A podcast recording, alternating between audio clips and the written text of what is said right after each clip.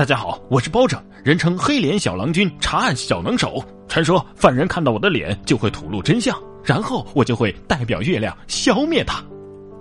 历史今天看，故事说不完。今天呢，我们就来说一说包拯的故事。包拯啊，生于公元九九九年的四月十一号，也就是北宋咸平二年夏历的三月二十三。就像刚刚那个小段说的啊，包拯包公给我们留下的印象呢，一是黑脸。再一个就是查案小能手啊，中国古代名侦探。那历史上的包拯是不是这样呢？首先第一个啊，包拯真的是一点儿都不黑，因为包拯的父母都是中国人呢啊，普通公务员，而且是纯中原血统，没有非洲人的基因。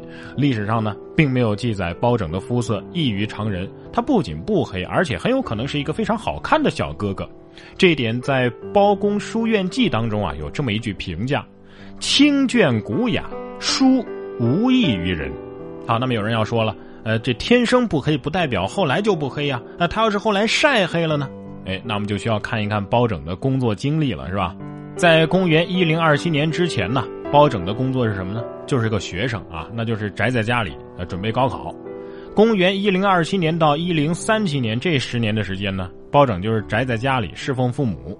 到了公元一零三七年的时候，他才出任家乡的公务员又过了三年多，到了公元一零四一年的时候，出任端州市市委书记。又四年，公元一零四五年才担任了开封府尹啊，当时的帝都的市长。总而言之啊，这些工作你看啊，不是宅在家里，就是宅在办公室，想必是晒不了多少太阳的。更为关键的是，人家包拯的相貌是有传世画卷为证的。从这个官方画卷上来看呢，包拯的肤色跟常人一样啊。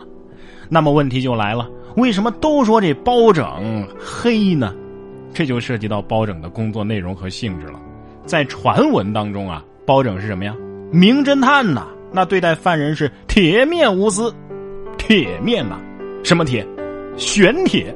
玄铁什么颜色？就是黑色嘛。于是乎啊，这铁面无私就变成了黑面无私，包拯啊就成了一个黑面的人。事实上啊，大家不仅对这个成语误会很深，对包拯的职业误会更深。这就是我们今天要说的第二个问题了。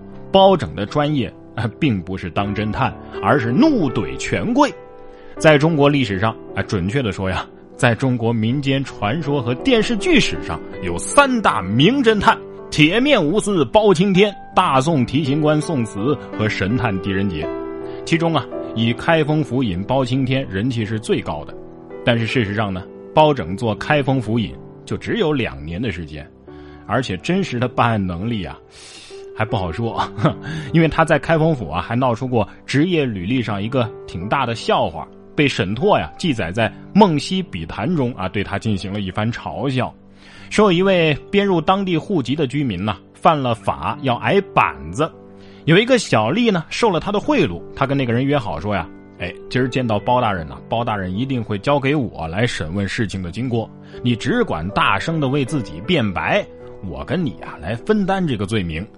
挨打嘛，你肯定是要挨的，但是这个杖决啊，是我来执行。”不久呢，包拯问询案件完毕之后，果然是叫这个小吏啊来问他的罪行。这囚犯就像小丽所说的一样，不停的为自己辩白。小丽就大声的呵斥：“哼，你只管去受杖刑，用不着狡辩。”于是呢，包拯就说：“这个小丽，嘿嘿，干嘛呢？你这不是仗势欺人吗？反倒把这小丽啊揪到堂上来杖责他，还特地宽大处理了这个囚犯。事实上呢，这个小丽跟这囚犯早就串通好了，是吧？所以这包拯啊是被骗的是团团转。”但是呢，包拯担任开封府尹的时候已经年近六十了，人老了嘛，糊涂一点也正常。其实他年轻的时候也办过一些知名的案子，像包拯在做扬州天长县知县的时候，刚到任不久啊，就遇到了一起案子。说这一天呢，一个农民的孩子到河边放牛，他把牛呢放在河滩上吃草，自己到河边玩去了。等他想牵牛回家的时候，发现那牛啊无精打采的站着，这嘴边是不住的流着血，这孩子就吓哭了。孩子的爸爸听说之后啊，跑到河边仔细一看，才发现，哎呀，这牛的舌头不知道被谁给割去了。于是急的是直跺脚啊！哎呀，毁了我的牛啊！让我还怎么耕地呀？说完呢，他就赶到县衙门去告状去了。包拯听完他的叙述之后啊，想了想，嗯，有主意了。他不慌不忙的对告状的人说：“呀，呃，这牛舌头割了，也不能再长上去了。你回家呀，把这头牛给宰了，做成熟肉给卖了吧，免得这牛啊不能吃草了，死了，这肉不就不值钱了吗？”这农民听完很不满意啊，望着包拯说：“县太爷呀，小民要是宰了牛，还用什么来耕地呢？再说了，官府也不允许宰杀耕牛啊。”包拯装作不耐烦的样子说：“哎，一个牛舌头算得了什么啊？也值得你这样没完没了？快走吧！”农民只得是忍气吞声的回去，按包拯的话去做了。结果第二天，就有一个跟那个农民呢同村的人来告状。说这个农民违反了法令啊，居然私自宰杀了耕牛。包拯看这个人鬼头鬼脑的样子，就紧盯着他问：“什么？你告他私杀耕牛？那你说他为什么要杀牛啊？哎，因为他那牛舌。”刚说到这儿，告状的人就发现自己说错了，连忙闭住嘴。包拯一下子猛地站起来，啪的一声拍了一下惊堂木，追问说：“说牛舌头怎么样？”嗯，他他牛舌头被割了，你怎么知道人家牛舌头被割了呢？告状人被问的是张口结舌，答不上来。这时候包拯大声的问道：“你给我老实招来，你为什么割他的牛舌头，又告他的状呢？”那人听了大惊失色，连忙磕头服罪：“哎呀，是小人跟他有仇啊，所以割了他的牛舌头。”于是包拯依法处罚了割牛舌头的人。从此啊，他善于断案的名声是到处传开了。但是包拯办案的年头啊，确实不长。他大部分时候所担任的职位，相当于是纪委啊，主要是负责怼人。怼谁呢？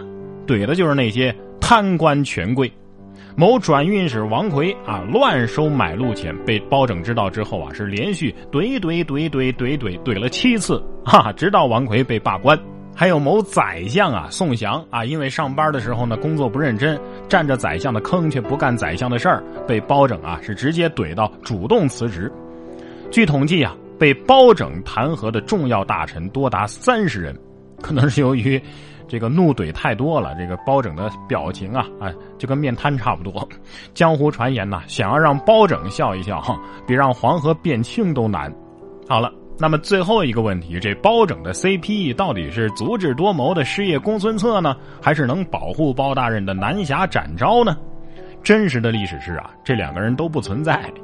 展昭的原型，咱们还可以勉强说是包拯身边的侍卫，对吧？毕竟人家常在朝堂怼别人，回家总是容易被扔砖的嘛，很危险的，对吧？所以有个侍卫这正常。而公孙策这个师爷，那根本就不可能存在，因为师爷这个职位是直到明清时期才出现的。那包拯的真爱 CP 到底是谁呢？正是大 boss 宋仁宗。你想啊，包拯之所以能够这样放开手脚的怼天怼地怼权贵，那全都是因为仁宗啊出了名的没脾气。宋仁宗的老丈人张尧佐啊想走关系做副宰相。包拯知道之后呢，不仅狂怼张尧佐，连宋仁宗本人呢都被骂到口水喷，皇帝都被数落成这个样子，更何况其他人呢？